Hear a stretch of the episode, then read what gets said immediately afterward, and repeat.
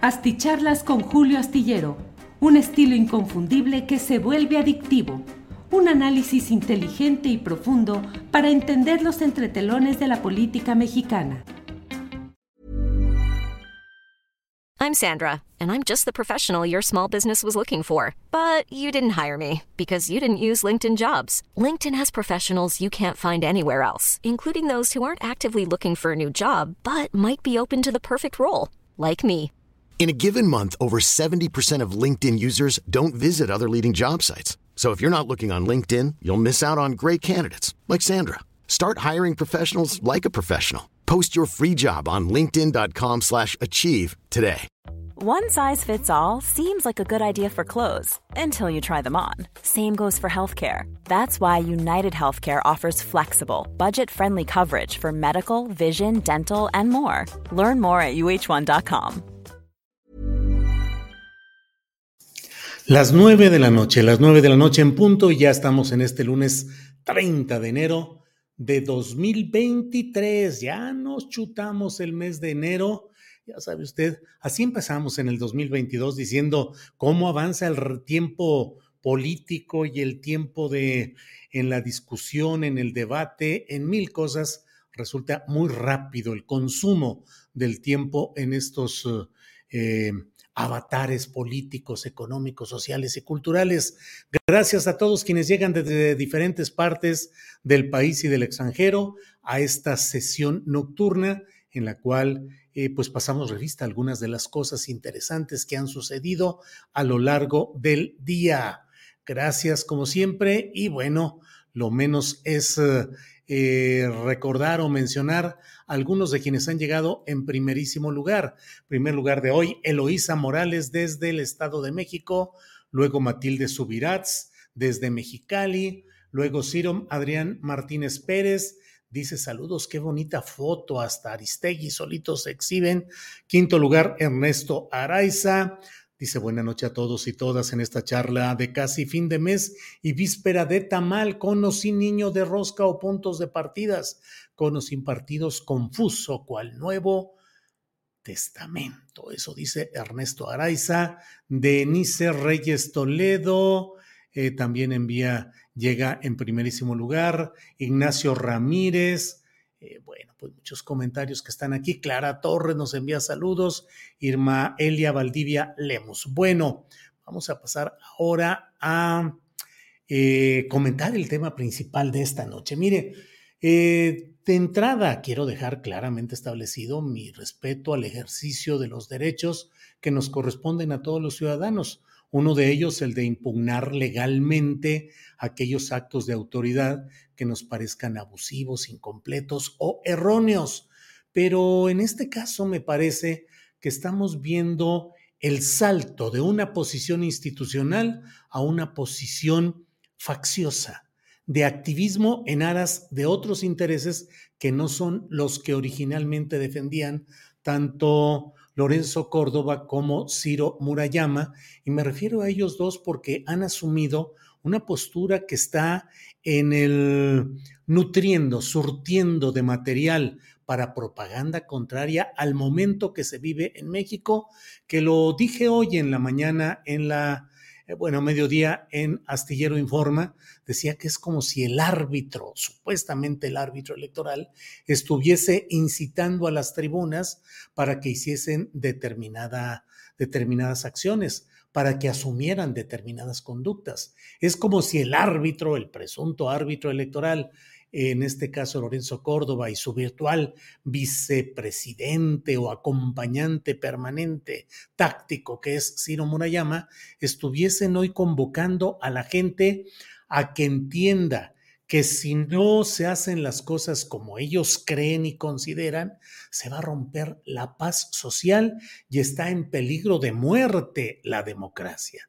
Me parece que esto corresponde específicamente al momento político que están viviendo tanto Córdoba como Murayama, que es el de su virtual salida. Son inminentes exconsejeros electorales, es decir, están en, están en camino de dejar muy pronto ese lugar como consejeros electorales para pasar, pues uh, Lorenzo Córdoba dice que regresará a su cubículo de investigador en la Universidad Nacional Autónoma de México. Ciro Murayama no sé exactamente qué es lo que vaya a hacer, pero ellos dicen que van a regresar ahí. Pero mientras se da ese momento están quemando sus naves y están quemando sus últimos cartuchos tratando de desacreditar por la vía política, mediática, retórica y apocalíptica, tratar de desacreditar un proceso que creo yo que deberían de respetar, cuando menos por dos razones. Una de esas razones porque el llamado Plan B electoral, que ya ha sido aprobado en la Cámara de Senadores y que seguramente será aprobado por la mayoría de Morena y sus aliados en la Cámara de Senadores en cuanto inicien las sesiones en este mes de febrero, pues esos uh, diputados y senadores corresponden al voto legítimo de ciudadanos que decidieron que ellos, esos senadores y diputados de Morena y sus uh, partidos aliados, tengan una mayoría electoral que les permite proponer y sacar adelante lo que se puede en términos de mayoría simple, 51% de los votos, pero que no les ha permitido sacar adelante sus propuestas e ideas en la mayoría calificada, que es dos terceras partes de la votación.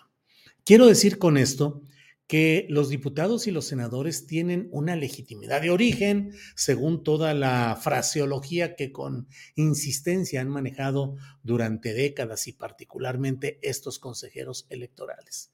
Claro que asiste el derecho a cualquier autoridad o ciudadano de oponerse y pedir que la Suprema Corte de Justicia de la Nación, el Poder Judicial Federal, pueda impugnar y pueda decidir que algo es inconstitucional o que algo es eh, abiertamente reprobable. Pero eh, ahí está, este plan B electoral provendrá de una fuente legítima de poder en el legislativo, que son los diputados y los senadores por mayoría, que tienen mayoría en las cámaras. Es decir, no es una azonada, no es un golpe, no es una ocurrencia ni es algo que se haya hecho contra las vías constitucionales de presentación de iniciativas, de deliberación y de aprobación o rechazo de ellas. Pero por otra parte, en el momento en el que ya como instituciones, el INE y los partidos opositores al obradorismo están solicitando que la Suprema Corte de Justicia de la Nación declare inválidas estas reformas cuando ya estén materializadas, pues me parece que es otra vía natural, legítima, correcta de los consejeros del INE y de los partidos que están en contra de la llamada 4T, pero pues eh, pienso que en términos estrictamente correspondientes a la argumentación que ellos siempre mencionan, pues deberían esperar a que la Suprema Corte de Justicia determine lo que corresponda. Pero en lugar de eso, eh, Córdoba y Murayama han hecho un libro que evidentemente lo prepararon especialmente para estos momentos en cuanto a su portada y en cuanto a la fotografía que llevan y en cuanto al momento político para tratar de decir que la democracia no se toca en una argumentación más politizada, en una argumentación ya de índole de activismo político. Eh, Lorenzo Córdoba y Ciro Murayama convertidos en los gestores de los intereses de los partidos contrarios a la llamada cuarta transformación. Lo vimos ayer domingo en esta presentación que hubo de este libro, en el cual en la presentación participaron tanto mm, José Woldenberg, que pues él no tiene ningún cargo actualmente, tiene el historial de ser el presidente ciudadano, el primero de un Consejo Ciudadano en el Instituto Federal Electoral, pero bueno, no tiene ningún cargo y no tiene, no tiene ningún impedimento para hacer activismo partidista si él lo quisiera, o ciudadano o cívico si así lo quisiera. Eh, estuvo Jacqueline Pechar, que fue consejera del Instituto Electoral, que ha ocupado cargos en instancias, eh, digamos, autónomas eh, de diversa índole, y estuvo como moderadora Carmen Aristegui, la reconocida periodista, a quien yo siempre he señalado mi respeto a sus trabajos importantes que ha aportado y que en su momento han simbrado a este país. Pero en este momento, lo dije hoy en Astillero Informa, lo reitero ahora, me parece que Carmen comete un error, el error de asumir que eh, es válido presentar, acompañar, participar en un proceso que, insisto, está desbordando los límites de lo institucional para convertir a estos personajes que aún hoy son consejeros electorales, convertirlos en activistas a favor de una causa política inscrita en pues el tamborileo y el, eh, el, el tenor guerrero que se está dando rumbo a las elecciones de 2024. Eh, desde luego, Carmen, como todos, comete los errores que luego la audiencia nos reprocha con justa razón. Y en este caso, Carmen reprodujo el fraseo eh, que el propio Lorenzo Córdoba ha dicho de que el secretario de Gobernación, Adán Augusto López Hernández, habría pronunciado ante legisladores de Morena una incitativa para destazar al INE. Y Carmen pregunta, destazar, desconchinflar, de qué es lo que dijeron, y el propio Lorenzo Córdoba hace una seña como de que pues algo así, así, es decir, sin precisión. La propia Carmen dice, dicho o no dicho, esto refleja lo siguiente. Y entonces se entra en ese terreno, ya hoy el propio eh, líder de los senadores de Morena, o coordinador, ya no sé si líder, eh, eh, que es eh, Ricardo Monreal, ha dicho que no hubo, que los senadores jamás podrían aceptar que se les incitara a destazar a una institución. Y el propio Adán Augusto López Hernández, pues ha hecho una serie de mm, menciones eh, críticas de lo que está diciendo, de lo que están diciendo tanto el propio Murayama como el presidente consejero todavía del INE, Lorenzo Córdoba. El propio presidente de la República hoy dijo, pues que Lorenzo Córdoba es un farsante. Un farsante es decir, que engaña asumiendo o representando un papel o una obra que no corresponde en esencia a lo que se está haciendo. A mí me parece que hay una desesperación de parte de estos personajes. Hay una desesperación que se muestra en diversas instancias. Hoy lo vimos también en la reunión que hubo en el Poliforum Cultural Siqueiros, en la que originalmente las figuras centrales eran Cuauhtémoc Cárdenas y Francisco Labastida Ochoa. Hoy solo asistió Labastida Ochoa. Cuauhtémoc Cárdenas no asistió. Los organizadores dijeron que no había podido llegar a tiempo al Poliforum que está en Insurgentes Sur de la Ciudad de México, pasando el viaducto. No es que a las 11 de la mañana o a las 10 estuviese demasiada carga, demasiado cargado el tráfico como para no poder llegar ahí, a menos que hubiese habido otro impedimento para el propio ingeniero Cárdenas. Sí estuvo, eh, sí estuvo eh, Francisco Labastida Ochoa, que como lo escribí yo en la columna astillero que puede usted leer eh, este lunes en la jornada, pues yo decía, híjole, eh, la Bastida Ochoa es justamente el ejemplo de lo que ya no se quiere, de lo que se repudió en el pasado y de lo que no puede proponerse como oferta de cambio y de mejoría para el país. Pero mire y leo la nota que hoy está publicada en el portal de la jornada bajo la firma del periodista Roberto Garduño y ahí dicen alguna lista de los que estuvieron presentes. Francisco Labastida Ochoa, que ya le dije, fue gobernador de Sinaloa, fue el primer candidato presidencial del PRI que fue derrotado por Vicente Fox Quesada precisamente, y luego se conoció de la triangulación delictiva de fondos del gobierno federal de Pemex al sindicato petrolero para que a su vez se los diera a la campaña de Francisco Labastida Ochoa para esa, esa campaña en lo que fue un acto que no fue castigado, que no fue castigado ni la Bastida Ochoa, ni nadie de su equipo, sino que solamente se castigó al PRI, al Partido Revolucionario Institucional, con una multa que en su momento equivalía a unos 90 millones de dólares a aquellos precios de aquel, a la cotización cambiaria de aquel momento.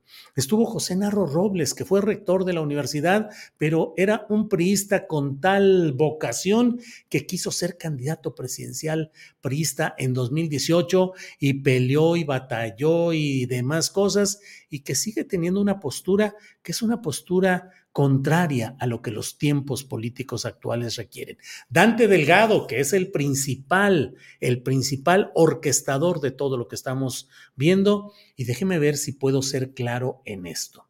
Lo que hoy vimos, que ni siquiera le dieron mucha vuelta a que las iniciales eh, no coincidieran, porque lo que hoy se presentó se argumentó y se dijo por parte de los organizadores que era México Colectivo, MC México Colectivo, MC, que son las mismas uh, iniciales mayúsculas, las siglas de Movimiento Ciudadano. Entonces, déjeme ver si puedo ser preciso en esto.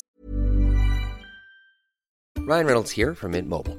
With the price of just about everything going up during inflation, we thought we'd bring our prices down.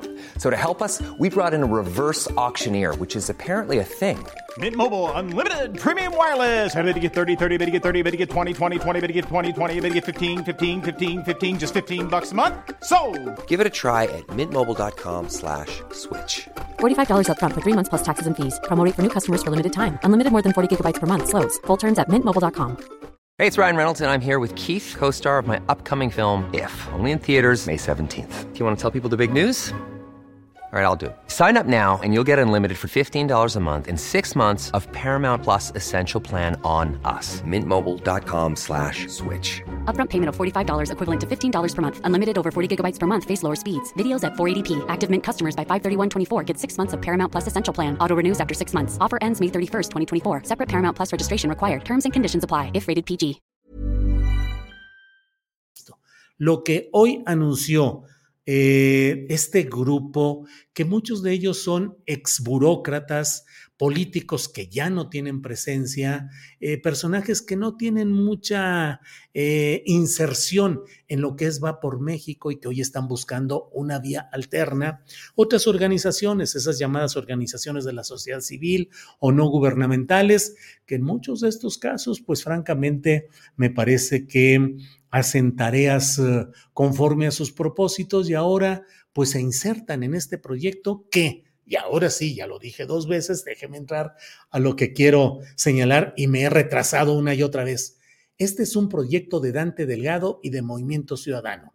¿Qué es lo que quieren? ¿Qué es lo que buscan? Darse tiempo para poder negociar una candidatura presidencial única en la que MC y Dante Delgado no estén forzados, condicionados y en desventaja porque eh, va por México ya fuera avanzado en esto y estuviera presionándolo como lo hace Claudio X González, que dice que el propósito central ahora es incorporar al eh, MC a la batería de partidos de Movimiento Ciudadano.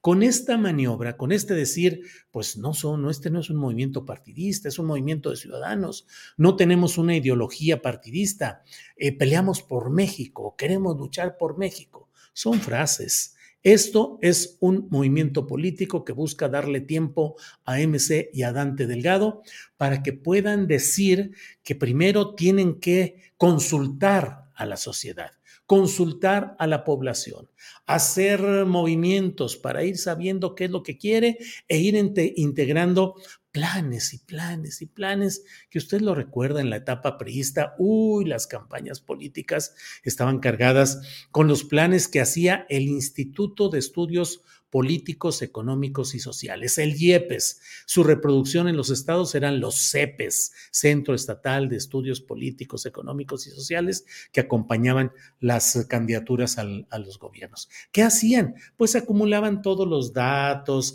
estadísticas, estudios, hacían reuniones con los expertos y hacían el diagnóstico de que las cosas que estaban mal y las cosas esplendorosas que se podrían hacer y todo quedaba ahí arrumbado para que a la siguiente campaña volvieran a retomar y decían, esto está muy mal, esto ya no hay que hacerlo, mira nada más el diagnóstico de lo que se necesita, el diagnóstico de lo que tenemos que hacer y sin embargo lo que tenemos y lo que teníamos siempre es que, pues un poco como decía eh, Carlos Marx, el problema ya no es eh, interpretar la realidad, sino transformarla. De diagnósticos estamos hasta el moño, que las cosas están mal ¿Qué se necesita mostrar para decir que han estado mal, que las dejaron mal y que continúan en un proceso difícil de recompostura? No se necesita mayor cosa. Pero ¿con quiénes se van a hacer esos cambios? Con los que estamos hablando, con Dante Delgado, que es el gran ganador de todo esto, Diego Valadez, que fue un personaje siempre participante en avenido, pues, con los um, gobiernos priistas, constitucionalista, que como muchos de estos intelectuales, eh, pues aportan ideas, hacen discusiones y se acercan a un político en una cierta coyuntura y a otro, y a veces eh, alcanzan algún cargo eh, gubernamental o en alguna instancia ciudadana, y ahí van caminando. Patricia Galeana, que también, bueno, Ahí hay una relación personal, pero Patricia Galeana, que es historiadora, María Teresa Uriarte, que es la esposa de Francisco Labastida Ochoa, Ivonne Ortega, que fue gobernadora a nombre del PRI en Yucatán, dejando problemas de gastos eh, no explicados y acusaciones diversas, eh, sobrina eh, de Víctor Cervera Pacheco, que fue un cacique yucateco priista de larga historia, Francisco Barnés de Castro, que como rector de la UNAM quiso subir las cuotas a los estudiantes y generó una revuelta que lo puso luego de patitas en la calle, José Ramón Martel, un político priista, pues, ¿qué le digo? Beatriz Pajés, eh, José Ramón Martel López Portillo, por ejemplo, es su apellido, su segundo apellido, López Portillo. Beatriz Pajés, que es de este grupo que converge en Atypical con uh, Carlos Alasraqui, es Salomón Chertorivsky, también de historia relacionada con gobiernos anteriores panistas, el general en retiro Jorge Carrillo, supongo que Jorge Carrillo Lea, que fue gobernador de Morelos, Alejandro Chanona, Carlos Flores Rico, también priista, exdirigente de lo que se llamaba el movimiento territorial, Natividad González Parás, exgobernador priista de Nuevo León, y el exministro José Ramón Cosío, entre otros. Pero estuvieron también eh, ahí, pues, diversos personajes que conforman esto en lo cual dijeron que tratan de inaugurar un nuevo comienzo. Sus diversos puertos de arribo serán quienes los imaginen y construyan, tan plurales como México mismo. Bueno, pues eso es. El argumento central de la convocatoria, dice la nota de Roberto Garduño en la jornada, sostiene que lo importante es pensar y conversar en colectivo un México posible y diferente, unido en un propósito superior a toda parcialidad demostrar que México no tiene una sola voz y que su representatividad es plural e inacabable. Déjeme no repetir esto. Importante es pensar y conversar en colectivo, un México posible y diferente, unido en un propósito superior a toda parcialidad. Sí, nada más que la política activa se hace con partidos que son parciales, que presentan sus puntos de vista a los ciudadanos y los ciudadanos le dan su voto a esas parcialidades para que la parcialidad mayor pueda ejercer la representación en los términos que la ley les plantea. Y ahora, pues estas voces quieren eh, conversar en colectivo y con un propósito superior a toda parcialidad. Sí, claro, porque hoy están fuera del poder, porque hubo un movimiento social que los dejó fuera. Y hoy dicen, hombre, pues no conviene que nomás unos cuantos, hay que platicar todos, hay que hacerlo en colectivo. Híjole, de veras los priistas que están allí cuando tuvieron el poder, los panistas que están ahí cuando Josefina Vázquez Mota, que estuvo también ahí. Bueno, eh, de veras ejercieron en colectivo y pusieron por delante el propósito de eliminar las parcialidades. Si a partir de que Felipe Caldeón Hinojosa se hizo de la presidencia de la República de mala manera en 2006, se excluyó cuando menos a la mitad de los um, eh, partícipes en la elección de ese año, según las cifras oficiales. Según las cifras oficiales, la mitad de México habría votado a favor de Andrés Manuel López Obrador y la otra mitad por Felipe Calderón, según las cifras oficiales. ¿Cuál fue la diferencia? 0.56% a favor, según esas cifras, de Felipe Calderón.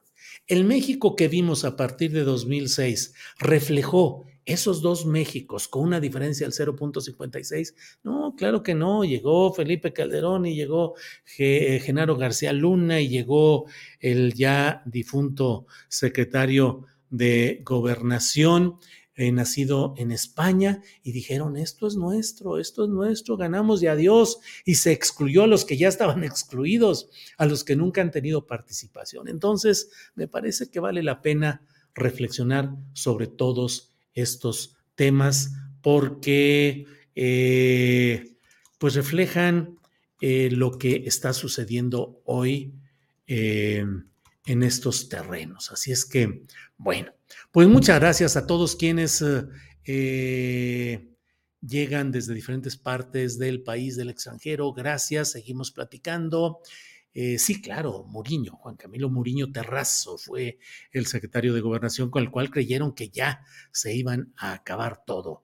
Daniel Robles Aro dice, saludos Julio, soy tu fan. ¿Cómo pusiste en aprietos a Monreal con tus preguntas? Ja, ja, ja. Daniel Robles Aro, y luego vieras que hay otros que dijeron, no hombre, estuviste muy, muy blandito, fue una entrevista a modo. No, no, no, debiste haberlo acabado, exterminado, porque hay quienes creen, estimado y querido Daniel Robles Aro, que en el periodismo pues uno tiene que ponerse los guantes y a ver, hijo de tu papá, eh, a veces, a veces una entrevista fluye dejando que el entrevistado hable y dejando lo que diga todo. A veces hay que apretar y hay que exigir porque se salen y porque se escabullen. Y a veces hay que hacer una sabia combinación o intentar hacer una sabia combinación como resulta, eh, como al menos intenté en esta entrevista con uh, Em, Monreal, apretando pero sin hacer lo que se eh, cerrara y que me contestara rollos, eh, digamos, convencionales para no atorarse en las preguntas que yo le fuera platicando. Juan Bernardo Medina Portillo dice, muy buenas noches, querida familia astillada. Muchas gracias a todos ustedes, gracias. Mire, por aquí hay un apoyo económico de Arturo Madrigal que nos envía un apoyo económico. Dice, aunque sea para un saludo nocturno. Nada de aunque sea, eso es correcto y se lo agradecemos con mucho entusiasmo. Muchas gracias. Vladimir González, saludos desde Wisconsin. Muy bien, muy bien. Muchas gracias a todos ustedes. Em, Laura Roque envía saludos desde Chimalhuacán. Guillermo Basavilbaso comparece y dice: Desesperados es poco, están fuera de sí, no levantan y desde luego AMLO jalará la locomotora morena desde las montañas del sureste de Tecámac, Mini Ibasa Bilbaso. Muchas gracias, Mini Ibasa Bilbaso. Gracias por todo. Y bueno, pues los invito a vernos mañana de 1 a 3 de la tarde. Bueno, aquí está otro apoyo. Luz Baena dice: Saludos, Julio. ¿Son mis nervios o Lorenzo Córdoba le está copiando el look a Gerardo Fernández Noroña. Híjole, no sé, pero eh, aprovecho para decirle Luz Baena y a todos quienes nos están viendo en este momento que mañana, mañana martes 31 de enero, vamos a tener a la una de la tarde, vamos a empezar la entrevista con Gerardo Fernández Noroña. Una entrevista de 20, 25 minutos, cuando menos. Así es que mañana les invito a estar con nosotros de una tres, a la una con Em, Gerardo Fernández Noroña. Bueno, pues muchas gracias a ustedes. Eso lo digo y lo digo y luego me voy topando con algún eh, apoyo económico y entonces ahí me detengo un ratito más, pero no. Ah, no, sí, aquí está otro. Víctor Alcázar, hola Julio, avisa a todos que unos momentos la luna va a ocultar a Marte.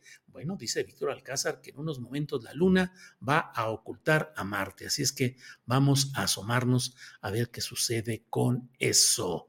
Ramiro Aro nos envía también un apoyo económico. Gracias, Ramiro. Clara Torres, gracias, Clara, gracias y muy buenas noches. Dos grandes en esa entrevista, señor Julio, dice José Efraín Arellano. Bueno. Pues nos vemos mañana, nos vemos mañana martes. Por hoy les agradezco la atención y nos vemos próximamente. Buenas noches, buenos días a quienes estén viendo desde otras latitudes. Hasta pronto.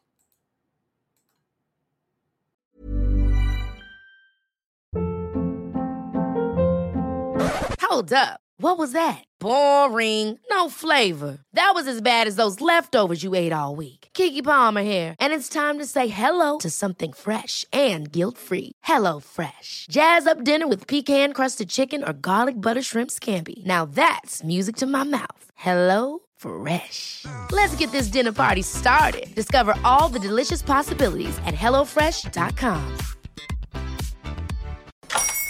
Hola, buenos días, mi pana. Buenos días, bienvenido a Sherwin Williams. ¡Ey! ¿Qué onda, compadre? ¿Qué onda? Ya tengo lista la pintura que ordenaste en el ProPlus app. Con más de 6.000 representantes en nuestras tiendas listos para atenderte en tu idioma y beneficios para contratistas que encontrarás en aliadopro.com. En Sherwin Williams somos el aliado del PRO.